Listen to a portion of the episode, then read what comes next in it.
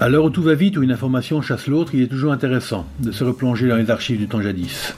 Bonjour, je suis Denis Dupont et je m'égare souvent dans les anciennes éditions de l'Indépendant. Les surprises ne manquent pas. Suivez-moi, je vais vous parler d'un temps. 1968.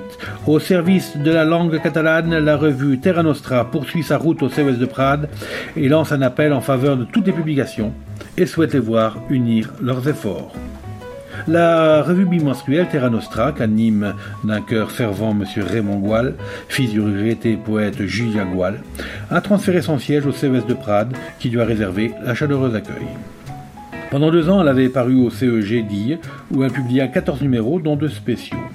Elle a de nombreux projets en vue, d'abord dans sa forme habituelle pour continuer à atteindre le public des jeunes élèves, mais certains travaux faisant l'objet d'une étude plus approfondie seront insérés, donc Conflant, face à l'obligeance de M. Lapassé, directeur de cette revue, et du CES de Prades. Quelques numéros de plus de la collection Terra Nostra pourra aussi être diffusé. Le premier de la série a été consacré aux chansons populaires catalanes. Il a connu un grand succès, ainsi que le calendrier. Ces renseignements sont donnés dans le numéro 15 de la revue qui vient de paraître au CES de Prades.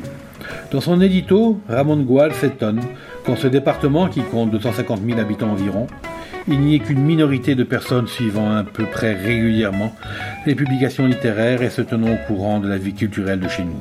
Nous voudrions ici, écrit-il, faire le point des efforts qui sont actuellement entrepris et réalisés dans le domaine des publications et revues. Nous pouvons d'abord constater et regretter deux faits. Le premier, c'est la dispersion des bonnes volontés. Le deuxième, c'est le côté personnel de chaque revue. Presque toutes suivent, survivent grâce à l'acharnement opiniâtre d'un seul homme. C'est peut-être le garant d'une solide continuité, mais c'est aussi la preuve d'une fragile situation.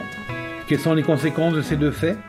D'abord et surtout que le contenu de presque toutes les revues est identique quant au thème choisi, il n'y a pas de revue historique ou géographique ou de revue de folklore, mais toutes sont un peu chaque chose. Il en trouve ainsi des éléments d'un même sujet éparpillés dans cinq ou six revues différentes.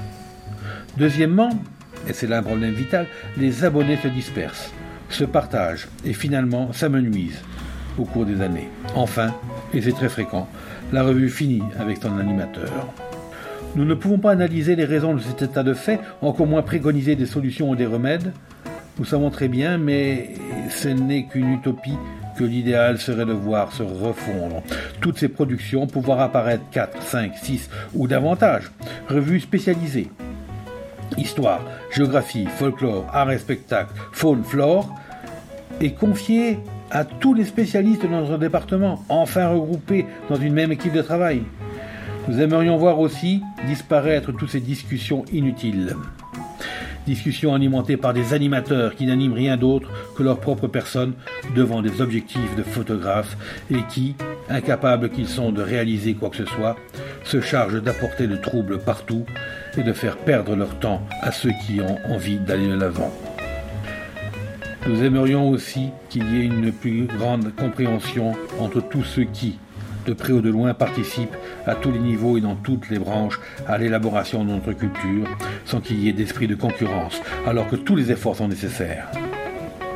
Et pour terminer, nous lançons un appel en faveur de toutes les publications qui paraissent chez nous, car en attendant que se fasse un jour cette unité, elles ont toutes besoin de votre soutien, car chacune apporte quelque chose, chacune cristallise les efforts d'un petit groupe autour d'un animateur dont la foi doit être grande, croyez-le, chacune essaie de maintenir un flambeau qui serait lamentable de voir s'éteindre.